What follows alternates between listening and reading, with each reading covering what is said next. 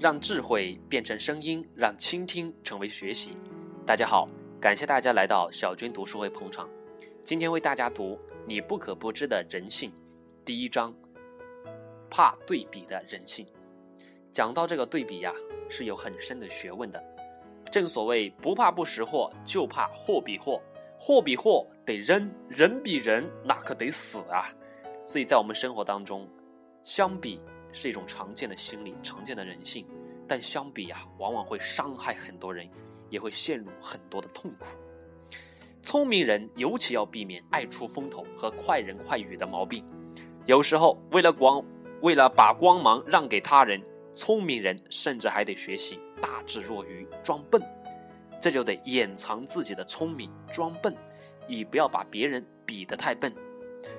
你越有钱、有势、有名。就越要小心你的小辫子，可千万别落到小人手上了，免得他抓在手里，由细线搓成细绳，由细绳拉成粗绳，再拉到锁链，到头来呀，会把你这头大象活活的给绊倒。自尊是最伤不得的，自尊也是最抽象、最难琢磨的。尊贵的人自尊心强，皇后的贞操容不得怀疑。卑贱的人可能自尊心更强，那是自卑式的自尊，唯恐别人把他看低了。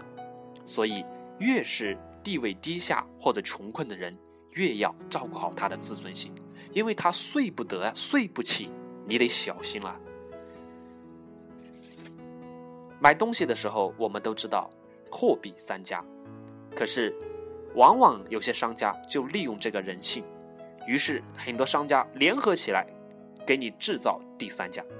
当你自以为聪明的时候，岂知你比来比去，你是空翻筋斗，就像孙悟空一样，翻不出如来佛的手掌心。中国有句古话，叫“放长线钓大鱼”。看过《老人与海》的同学就明白，“放长线钓大鱼”。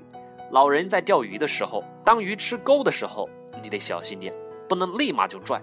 哎，你得一点一点的松，让它，你得感受到它的力量，但是你又不能用力去拽它。当鱼要游走的时候，而且你得放线，放放放。所以我们知道，那个老人身上捆了很多很长很长的鱼线，一点一点的放出去。紧是使钩子能够扎住鱼，鱼游动吞下去；松是能够让鱼在掉头的时候游开。于是，当你一再紧的时候，鱼钩啊就会深深的扎到鱼的肉里边去，就脱不了了，就能够钓大鱼了。哎呀，我们今天讲人性，那讲到人性呢，不得不讲股票，因为股票这个东西最容易反映出人性，因为股票人人可买，而且股票是对全民开放，同时呢，它每天有跌有涨。人们的喜怒哀乐都由它牵动着，所以从小处看，两个人都炒股票，这个人炒对了，相比之下，那个人可就炒错了。圆月弯弯啊，月儿弯弯照九州，几家欢乐几家愁啊。这家欢乐了，那家必然就愁；你家欢乐，你们的笑声传到那家的哀处，那可就伤害了。从大处看。你今天买了股票，而且大涨，应该跟那些从来不买股票的人无关吧？如果你因此，哎，我买股票赚了，兄弟们、朋友们，我请你们吃饭。按理，你身边的人，即使他不买股票，你赢了，他们得高兴吧？你请他们吃饭，他们得感谢你吧？那你这样想，那可就错了。为什么？因为对比之下，他们损失了呀。当你的股票大涨时，你最好别吭声，因为即使他完全不碰股票，他听说你赚了，而他当时没跟着你买，他后悔呀，他心里不是个滋味。你涨，就表示他跌，你一定要反，你一定要牢牢的抓住这个心理。进一步想，如果你跟他原来一样，各有两百万，而你把两百万投进了股市，一年后。翻了两番，成了四百万。他当初没有像你一样冒险，把钱老老实存存，老老实实的存在了银行。一年过后，只拿到了十二万的利息，比起你的两百万来，那十二万可就太寒酸了。相比之下，他不是损失了吗？他不是比你穷、比你寒惨吗？他没能像你一样走运，赶上发财的特快车。相比之下，被你远远的抛在了后头。他跟你在一块儿，他心里就不是个滋味。再反过来想一想，当股市跌了，哎呀，你倒不妨让人知道你赔了。为啥呢？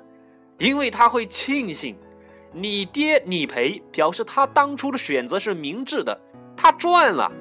起码他会想：哎呀妈呀，幸亏当初没信你的，没跟你一起买股票，要砸进去我也玩了。现在还好。两百万没动，还有十二万利息呢。听你赔，别人会开心。这倒不是说朋友不是个人，不是不是他幸灾乐祸，而是他庆幸自己不买股票的选择是正确的，而且也代表他现在买，比你昨天买，比你去年买来更划算。他买的更便宜，相你相比你，他就是赚了。所以呀，人性就怕比，人比人气死人。货比货，那得扔呐。谈到选择啊，我们一生都在选择，不仅股票如此哦，我们生活当中方方面面都是如此。选专业、选学校啊，还有选女朋友、男朋友、丈夫、老婆等等等等。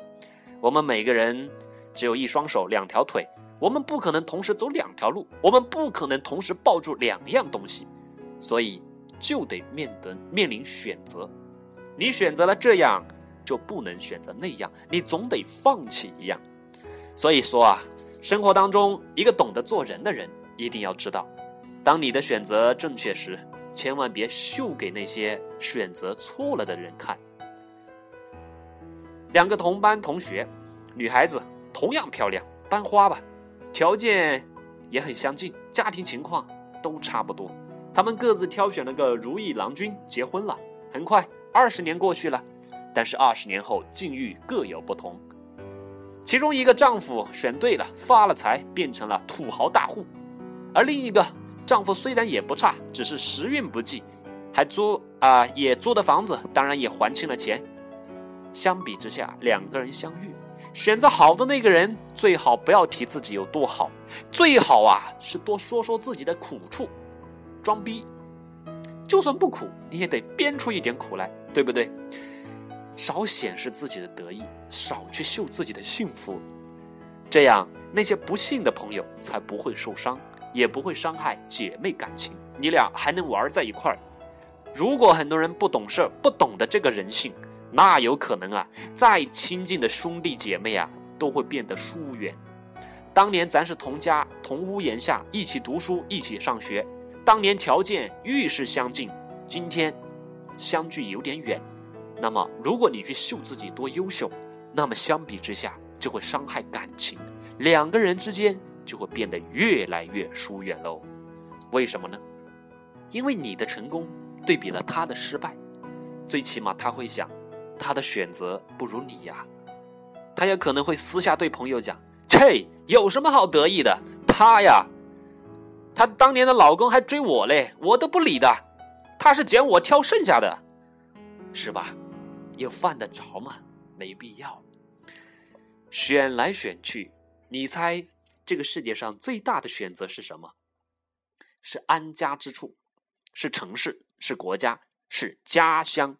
比如说吧，如果你选择住在海外，譬如说很多台湾人选择到美国去，当你在读华文报纸的时候，你会发现报纸上对中国台湾地区的负面报道特别特别的多。在台湾，台币下跌，房市不振，可能只是一个小小的新闻哦，但是在国外的报纸上却刊登的特别特别大。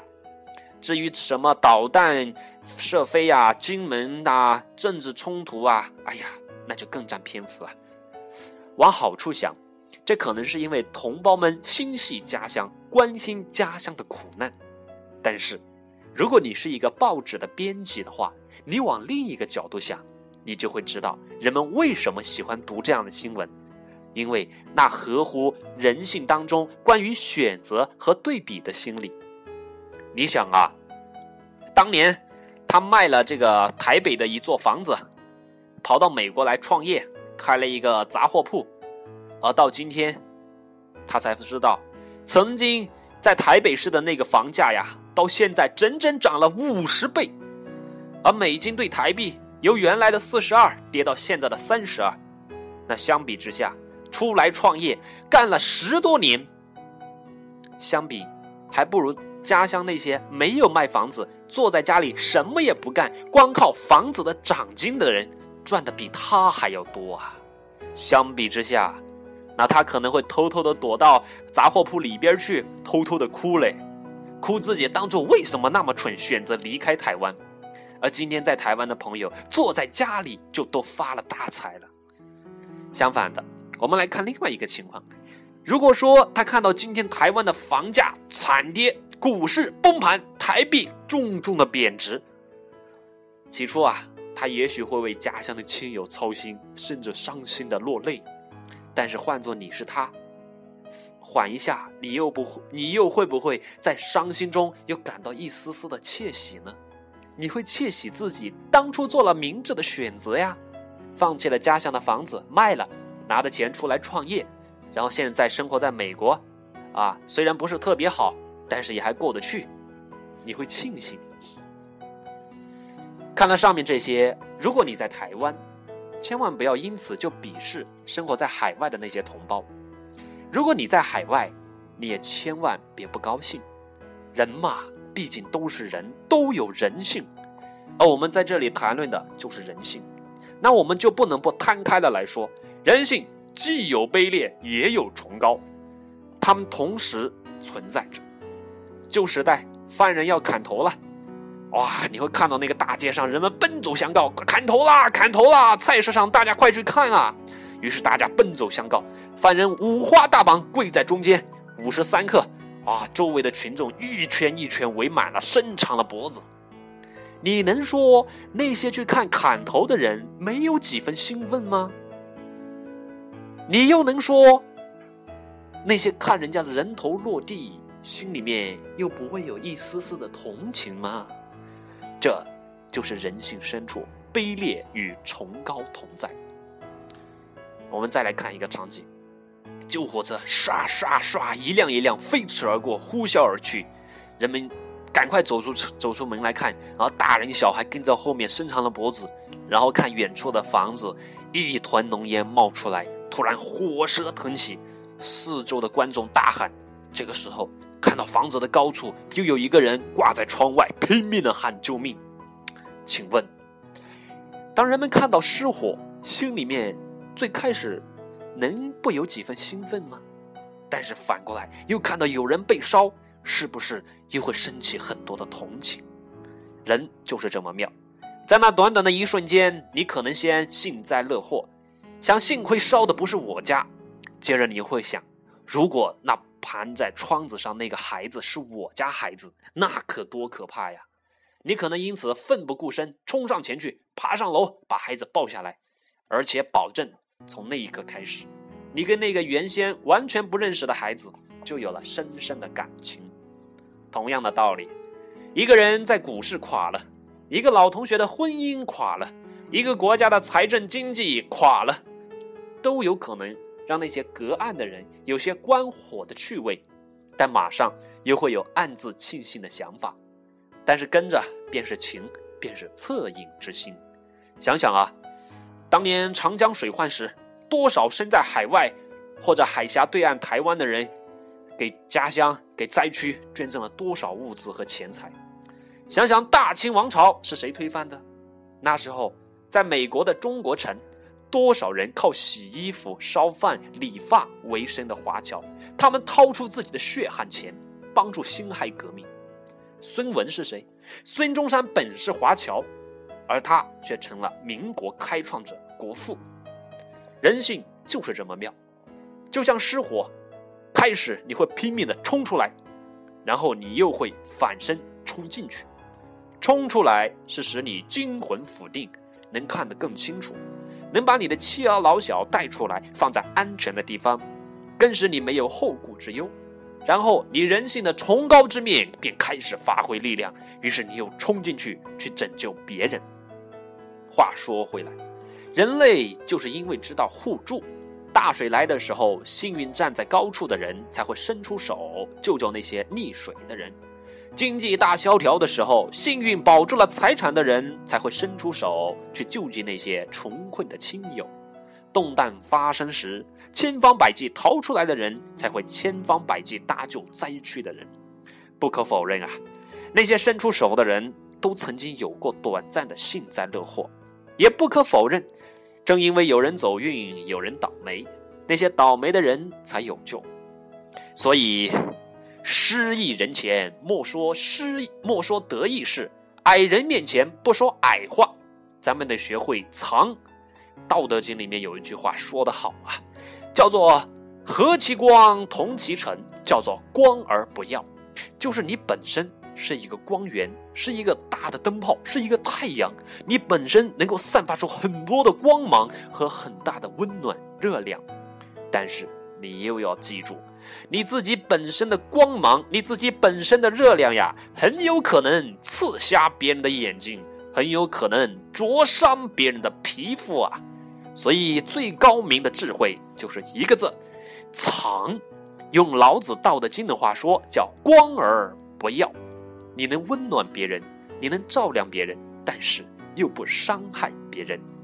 比如说吧，一对夫妻不和，然后跑来跟你诉苦，这个时候，你与其大发宏论，跟他讲什么男女相处之道、夫妻相处之道，这个时候，你不如跟他说啊，哎呀，哥们呀，你看我现在跟我那另一半好像很亲密，过得挺好。其实我跟你讲啊，以前我俩吵得可凶了，甚至好几回打起来，还差点离婚呢。于是他心想，他比你当年还强，应该以后会比你更好。再比如说，别人事业失败惨败，过来给你诉苦，这个时候你与其以成功者的姿态来居高临下的指导他一二三，你不如告诉他，哎呀，哥们呀。我跟你讲啊，当年哥啊跌的可比你惨喽，惨多了。然后接下来你再给他一点点的讲你是怎么一步步爬起来，重新挺立起来的。于是他心里想：哎呀，谁都有失败的时候，你能东山再起，相信自己也能。于是皆大欢喜。大家的婚姻都有失和的时候，大家的事业都有失利的时候，你和他。不就因此有了共同的意识吗？至少他会感觉你俩是站在一块儿的，有过共同经历的，于是两人的距离会拉近，在感觉上啊会好很多。这就是对比的艺术。不知大家从今天的节目当中是不是有很大的启发和收获呢？让我们记住，矮人面前不说矮话，做到光而不要。感谢大家收听，我们下期再见，拜拜。